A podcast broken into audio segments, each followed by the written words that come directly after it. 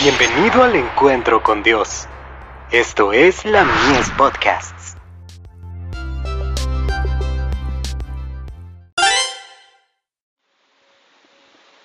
La fe por la cual vivo. Los mandamientos de Dios son inmutables. Las obras de sus manos son verdad y juicio. Fieles son todos sus mandamientos, afirmados por siglo de siglo, hechos en verdad y rectitud.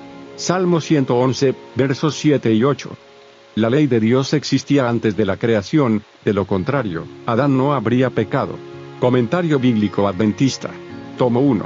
Página 1104.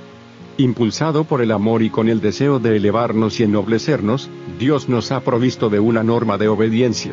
Con tremenda majestad y entre relámpagos y truenos, proclamó desde el monte Sinaí sus diez santos preceptos.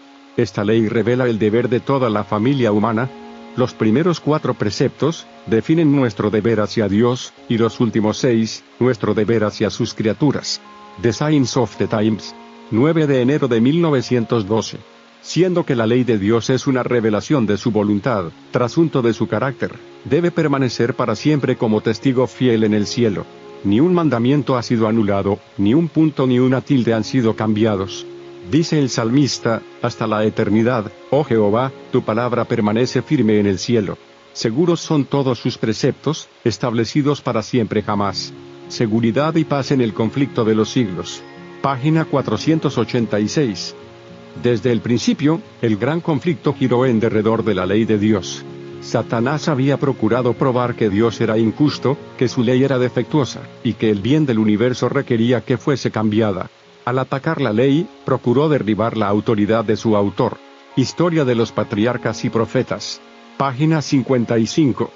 A causa de las tentaciones de Satanás, todos los miembros de la raza humana se han convertido en transgresores de la ley divina, pero en virtud del sacrificio de su Hijo, se abre un camino por el cual pueden regresar a Dios.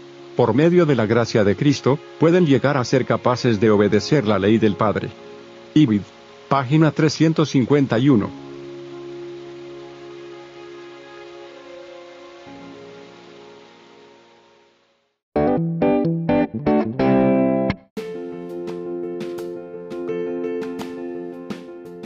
Visítanos en www.ministeriolamies.org para más contenido. Dios te bendiga.